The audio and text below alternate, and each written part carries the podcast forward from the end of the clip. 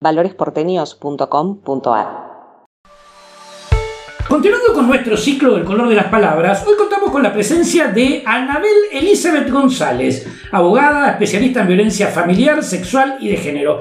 ¿Cómo estás, Anabel? Muy bien, buenos días. Buenos días, también está Sandra Díaz. ¿Vos sabés que en la última entrevista día. no te presenté? Qué terrible No lo mío. importa, no importa, no importa. Anabel, Sí. ¿vos sabés que nosotros el tema de violencia prácticamente se ha convertido en uno de los ejes de esta radio? Es decir, estamos tratando de trabajar el tema de género desde todas las apreciaciones.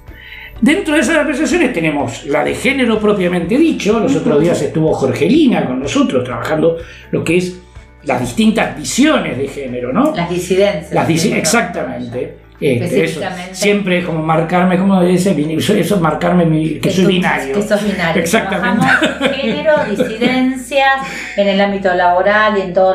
Desde mirarlo desde otra perspectiva, la violencia. Hoy con Ana lo vamos a trabajar desde otro. Entonces, ¿cuál es el escenario?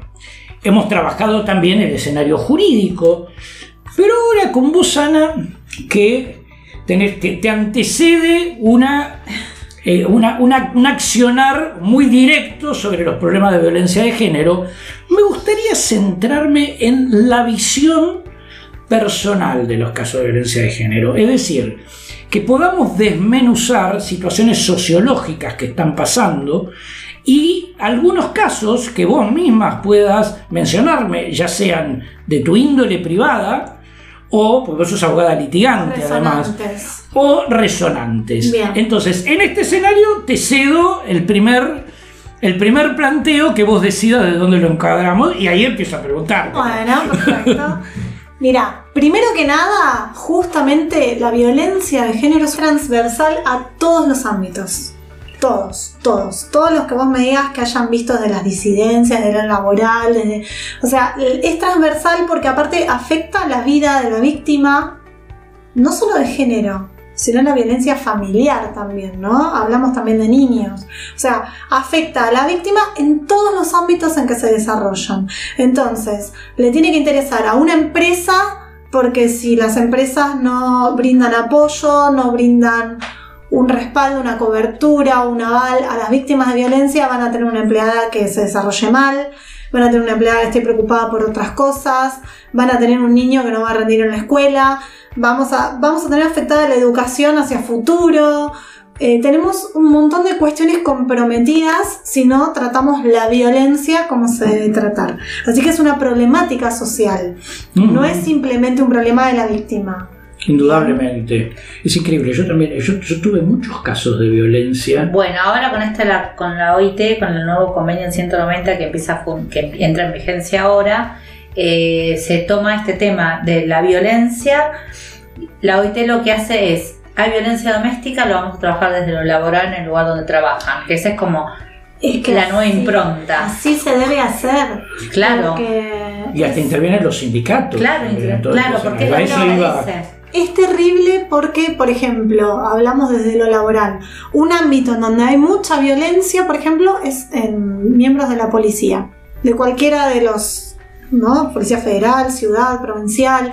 Y existe este tema cultural dentro de la, porque es un tema cultural, ni siquiera Violen- es un tema... está- a ver, para definirlo, me estás hablando de violencia dentro de miembros de la policía. Sí, por supuesto. O sea, por ejemplo, eh, a ver, uno, así como sucede en la vida, ¿no? Que uno cuando está en el secundario se pone de novio con un compañero, con alguien de la escuela. eh, cuando después crece en el ámbito amigo. Lo mismo pasa en el ámbito Lo mismo institucional. pasa en el ámbito institucional, ellos pasan muchas horas ahí y se forman parejas dentro de la policía. Absolutamente. O incluso parejas, no sé, un policía con una mujer que no es policía, o al revés, un- una mujer policía con alguien que no es policía. Pero ¿qué pasa? A los trabajadores de la policía les cuesta mucho denunciar. ¿Por qué? Aunque sea víctima de violencia, la mujer policía no quiere estar metida en ninguna causa judicial porque existe como esta cuestión eh, cultural, porque ni siquiera es normativa, porque normativa no debería proceder de ninguna manera, que si están involucrados en alguna causa judicial, a ellos los suspenden, les sacan los premios, les quitan el arma, y vos decís, pero vos sos la víctima. Claro. No, que- pero igual no, porque no, porque no, porque no. Pero es cultural, como decir, Es cultural.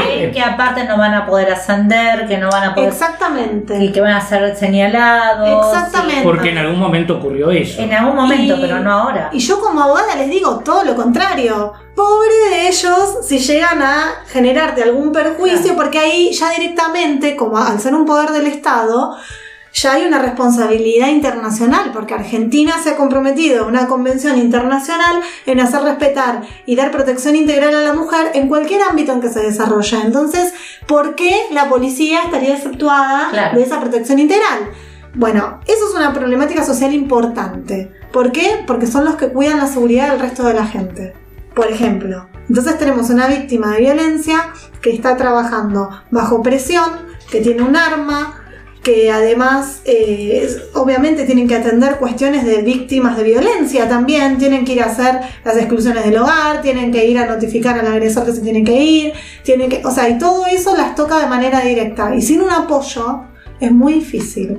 O pasa al revés, un policía que es agresor, que tiene a su mujer fuera de la policía y la mujer no lo denuncia porque si no le van a bajar el sueldo. ¿En qué se traduce eso? En que no va a poder pagar alimentos para sus hijos.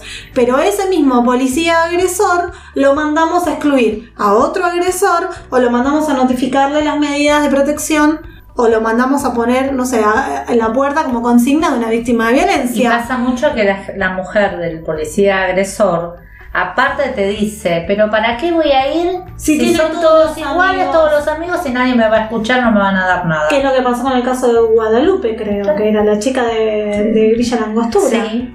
El- sí, la puñala. La en puñala. plaza. Ah, la puñalada. La puñala en la plaza. Y ellas, un ratito antes, había dicho que tenía miedo porque él ya le había dicho que la iba a encontrar y le iba a matar. Sí, o era Úrsula, me- se me mezclan mucho, son casos muy similares. La, donde de- la chica del Villa Langostura, ella trabajaba en una panadería Y él era el policía. y ¿O era el de No, Úrsula? el de Úrsula. El de Úrsula. Bueno, que Úrsula también estaba como testigo en casos de violencia en otro lugar para, para una ex, digamos, que, que de él, que también ha- había sido víctima y la policía le daba el resguardo. Entonces digo, ojo, miren cómo mezclamos toda la temática, la problemática social Claro. con algo laboral. ¿No? Que ni más ni menos el empleador, ¿quién es? El, El Estado. Estado. Entonces, bueno, Es llamativo porque vos eh, lo estaba tratando de buscar y aparte de hacer memoria, pero ¿cuántos casos que está habiendo últimamente sí. de violencia de género entre parejas policías? Sí. Pero aparte resonante, ¿me entendés? Y que hubo, a ver, es hasta, hasta en clásico, la mató con el arma reglamentaria. Claro que sí. Y esto se refleja también en todas las Fuerzas Armadas, en Fuerzas de Seguridad. Sí, por supuesto. Pero lo que, lo que sucede, por ejemplo, en las fuerzas de seguridad, no- sino en la parte del ejército, yo recuerdo un caso en donde eh, había habido una chica víctima de abuso sexual por parte de un padre que era miembro del ejército. El ejército era.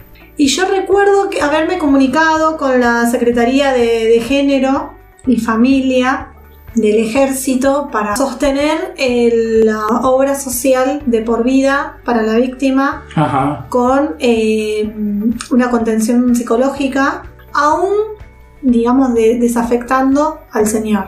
O sea, es como que el ejército se hizo cargo a través de este departamento de brindar protección a la víctima y continuar prestándole los servicios básicos e incluso un patrocinio jurídico para llevar adelante el juicio, aunque el señor esté desafectado.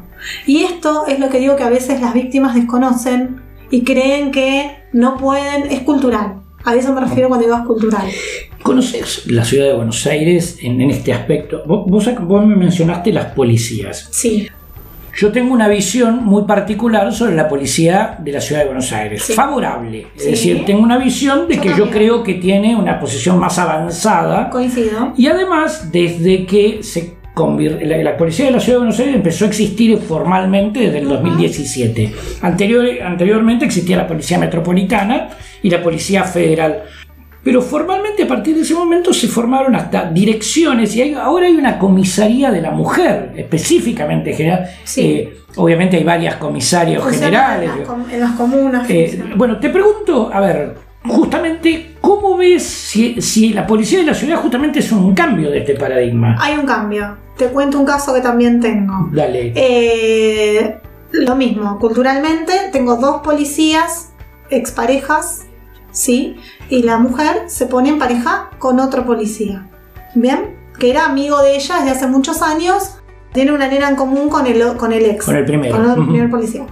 El padre, atacado de celos, la empieza a amenazar, le empieza a decir de todo, la insulta, insulta a su nueva pareja y le asegura que le va a arruinar la vida, que no va a poder vivir en paz. Todo esto en mensajes.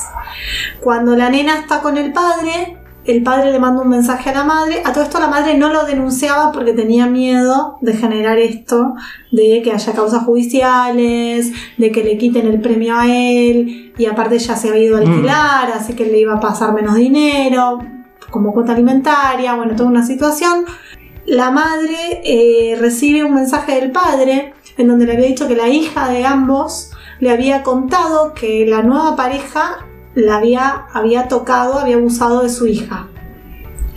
La madre sorprendida porque nunca los había dejado solos, ni siquiera para ir a bañarse, al- habían estado en contacto en dos oportunidades, le hace la denuncia en la oficina de violencia doméstica, él también le hace la denuncia a esta nueva pareja, Sí.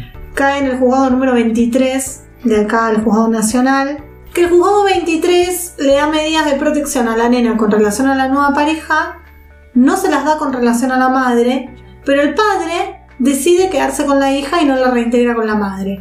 La madre se ¿De compromete prepo? de prepo, arbitrariamente. La madre se compromete a, a no estar en contacto con este nuevo, con esta nueva pareja hasta que esto se esclarezca. Ella estaba segura de que no había habido abuso.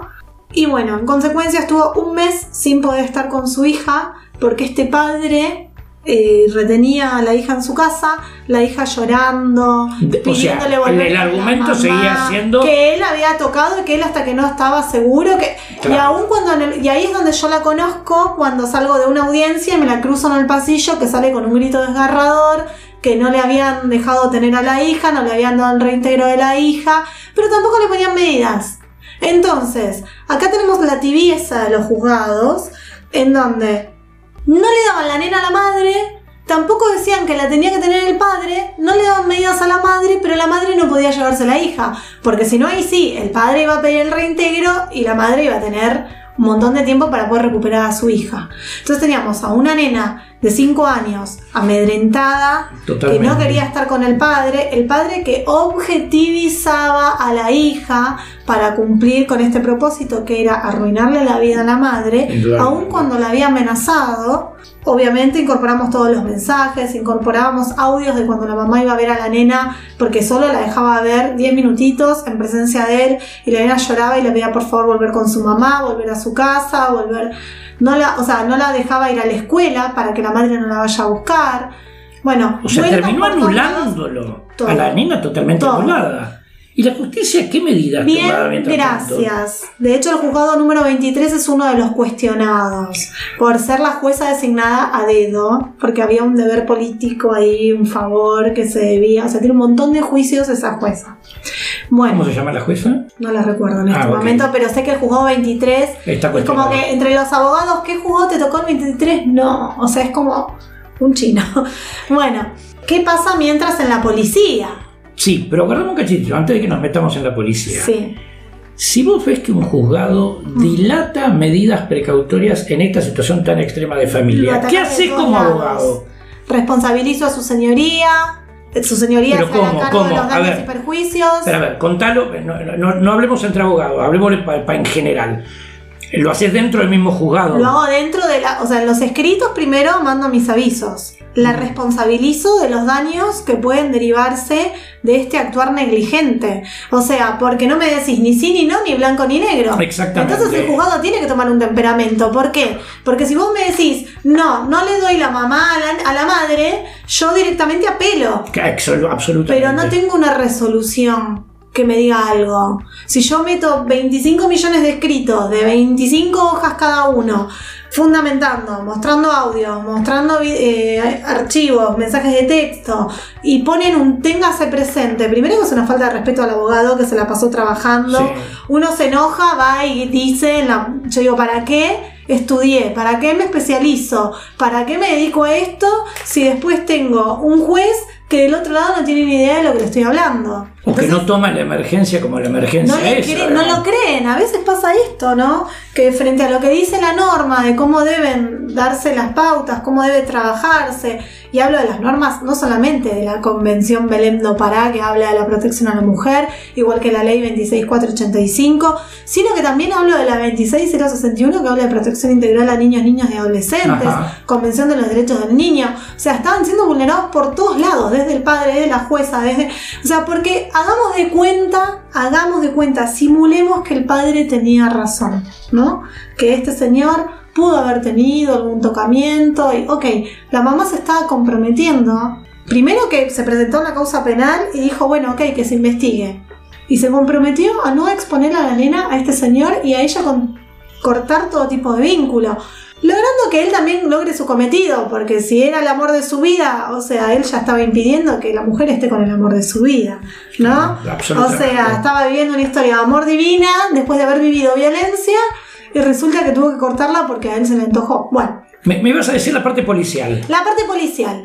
La policía de la ciudad hizo, o sea, ella, por ejemplo, declaró que iba a dejar su arma reglamentaria en su lugar de trabajo. O sea, yo tengo el arma mientras esté en mi lugar de trabajo. Me voy, lo, la entrego. Al señor no le sacaron el arma. Y él seguía teniendo el arma. Y la nena estaba con él. ¿Por qué? Y porque él no era el denunciado. O sea, aunque ella sí le había hecho la denuncia por violencia, hasta que, bueno, finalmente le sacan el arma a él también y al otro muchacho lo derivan a otro lugar más lejos, lo, lo Mm. separan. Bueno, la cuestión es que la mamá pudo recuperar a su hija gracias a la labor también de la abogada que tuvo el padre. O sea, entre las abogadas pudimos desembrollar esta situación, pude dar garantías que la nena no iba a estar con este otro muchacho, la abogada aceptó, la abogada dijo que, que- ella no creía que el padre fuera tan, tan tendencioso, que si no ella iba a renunciar, finalmente terminó renunciando. Apa. Vos sabés que lo que me llama mucho la atención de esto es que más allá de lo normativo, más allá de este eje de eh, que vos me puedas decir se trata de no denunciar y demás cosas, pero algo pasa en las fuerzas de seguridad, porque es muy normal y aparte inclusive hasta mediáticamente que esté apareciendo la violencia en las fuerzas de seguridad. Y de- la mató con, esto creo que no lo, no- no lo habíamos hablado, pero la mató con el arma reglamentaria, o sea, más allá de lo judicial, en la experiencia que vos tenés particularmente, ¿qué es lo que está ocurriendo? ¿Es una, es, una, ¿Es una cuestión de una tradición machista dentro de la policía? Hay un lineamiento machista seguro. Bueno, de hecho ahora las, las policías, eh, a mí me tocaba cuando yo era miembro del equipo jurídico del programa Las Víctimas contra las Violencias, que depende del Ministerio de Justicia y Derechos Humanos de Nación. Eh, Yo estuve en la parte de capacitación a policías. Nosotros Ajá. Policía tiene una, tiene una materia que habla de perspectiva de género. Eh, Se refiere a perspectivas de género y violencias. Y se está intentando in- introducir estos conceptos en un lugar donde está todo muy, muy acartonado. Vienen muchos, muchos chicos, digo, porque son jóvenes, en general son más jóvenes que yo. Eh, vienen del interior o vienen de, de- de- de pueblos del interior de la provincia o vienen y vienen como con esta cosa patriarcal y me cuesta bastante, eh, va, me cuesta, ya no porque no estoy más, pero me costaba bastante hacer juegos, yo arm- armaba muchos juegos, muchas suposiciones y, y salían cosas machistas de esas que uno dice, no, pero esto lo decía, no sé, mi abuelo. Eh, Estamos hablando de Policía Federal Policía estás. Federal, Ah, sí. Ok. Pero eh, sí, no estuve en la formación de la policía de la, de la De la ciudad, pero sí en la policía federal. Pero bueno, eh, no está perdido el tema, digo, ellos finalmente cuando uno culminaba o hacía un análisis más, ahí es como que se quedaban y decían, ah, bueno, tenés razón, no, sí, esto entonces no. Y, pero bueno, me parece que es una cuestión de formación y además siempre digo, es una cuestión de buena voluntad también. No vamos a hacer solamente hincapié en la formación. Ahora, vos me decís que lo ves en la policía, sí, porque puede ser más notorio. ¿Por qué? Porque usan el arma reglamentaria, pero la verdad y sinceramente, y es lo más triste, hay muchos más casos de violencia alrededor tuyo, Mariano, de lo que vos realmente conoces. Alrededor mío. Sí, violencia, en todos los aspectos. Violencia y abuso sexual ni te cuento. O sea, abuso sexual infantil contra los niños, intrafamiliar, mucho más de lo que vos imaginás. Vos decís que hoy dentro por de tu hoy está... familia, dentro de todas las familias, un caso conocido o desconocido hay. Es grave. Y estás hablando de todos los ámbitos sociales. Todos los ámbitos sociales, especialmente la clase alta. Especialmente la clase alta. Sí. Yo pensé que me ibas a decir especialmente No. la clase baja. La Igual clase excluiste baja- más la clase media. En la clase baja quedan muy expuestos. La clase media también quedan muy expuestos. En la Bien. clase alta Se tapa. están totalmente tapados. A ver, no sé si recuerdan el caso que yo no, no, no tuve conocimiento en sí. eh, no, no tuvimos conocimiento hace muchos años. Una mujer que trabajaba en un, que vivía en un country en la zona, no sé si de Hudson, que había matado al nene Para vengarse del marido. para vengarse del marido y había escrito en el espejo con lápiz labial, le había escrito a la hija que sea autosuficiente. A la hija le dejó un mensaje, que sea autosuficiente para no vivir todo lo que ella había vivido. No estoy justificando que esta madre haya matado a su En- hijo. En realidad no recordaba Pero- esa parte, claro. Sí, le dejó un mensaje claro a su hija. Entonces digo, hay un montón de cosas que no conocemos, hay unas situaciones que no estamos viendo, que están pasando también dentro de la clase alta o media alta.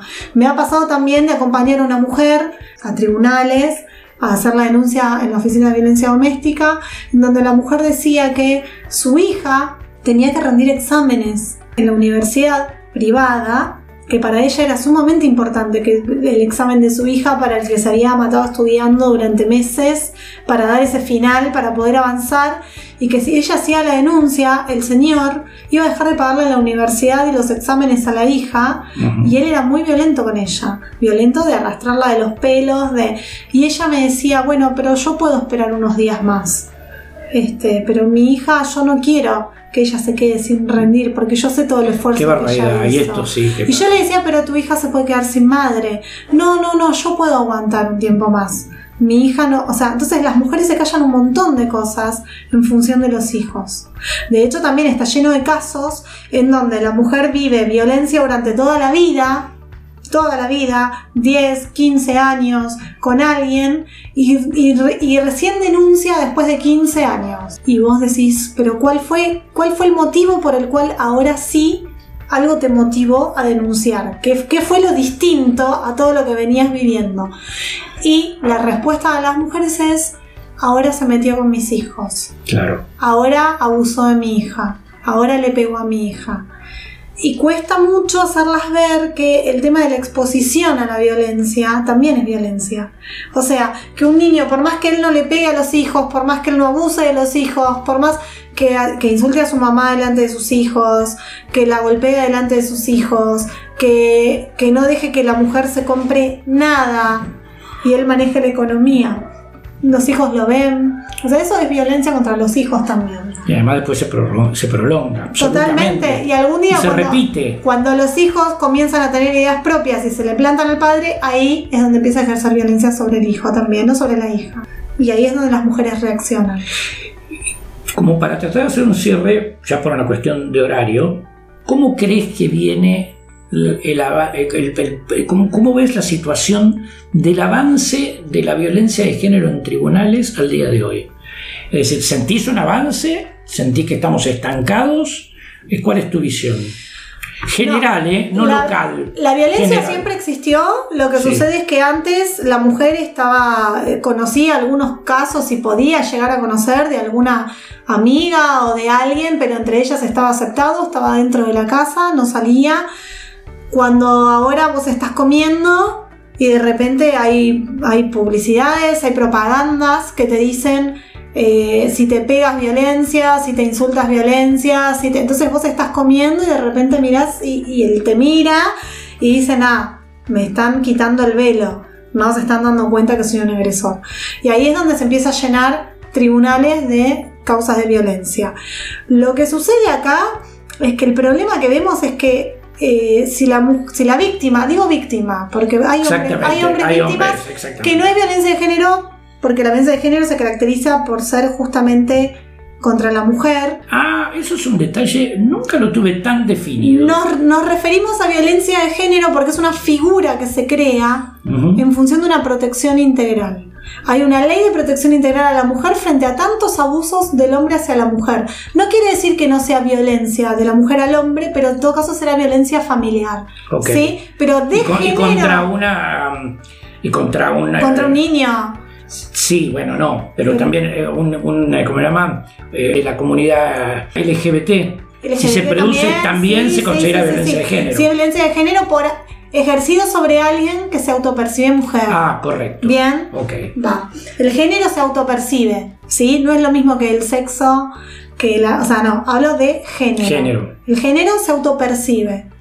Tiene que ver con la identidad, que es un derecho personalísimo que no se delega. Lo que sucede eh, es que cuando una persona no tiene abogado, cuando una víctima no tiene abogado, puede hacer 10, 15, 20 denuncias y todas van a quedar en denuncias, denuncias, denuncias, denuncias. Me han llegado casos donde tienen 8 denuncias por desobediencia y vos decís, pero ¿cómo puede suceder esto? Y yo me meto en la causa y ahí como sé qué es lo que tengo que hacer, empiezo a acorralar al juzgado y a la fiscalía y ahí increpo. Colocación, claro. colocación de una tobillera electrónica, porque acá ya no se trata solamente que la víctima esté atenta para ver dónde está el señor y apretar el botón antipánico y esperar que venga la policía. Entonces ahí tenemos a la víctima en alerta. Si la causa es realmente grave, es el agresor el que tiene que estar atento a no encontrarse con la mujer. Entonces ahí el dispositivo dual, que es, a él se le da una pulsera, una tobillera, y a ella se le da un dispositivo que le avisa que el agresor está cerca, y a él empieza a sonar y va un patrullero a donde está el señor, y ahí primero se le abre la causa por desobediencia, porque está infringiendo la, la norma, la restricción, y es él el que tiene que tener cuidado para no seguir acumulando causas penales. Y vos decís que, para cerrarte aquí, Sí. pues no nos da el tiempo, la fiscalía, las fiscalías no están funcionando muy bien con este tema. Las fiscalías no están funcionando bien, los juzgados de familia esperan que estas cuestiones las resuelvan las fiscalías, pero con un patrocinio. Lo que tienen que hacer, se los acorrala, se los interpela, se los persigue, uno va, se pelea, terminamos todos contracturados, pero le hago entender que la ley de protección integral es transversal a todos los poderes del Estado y a todos los fueros. Cualquier juez puede tomar esa medida y debe hacerlo. La verdad, apenas empezamos, Anabel. Te agradezco muchísimo por esta entrevista. Por favor. Y bueno, en serio apenas empezamos. Vamos a empezar en algún momento a trabajar sobre casos puntuales. Muchas gracias. Por favor, gracias a vos. Si querés comunicarte con nosotros, lo podés hacer a través de valoresporteños con ni@gmail.com.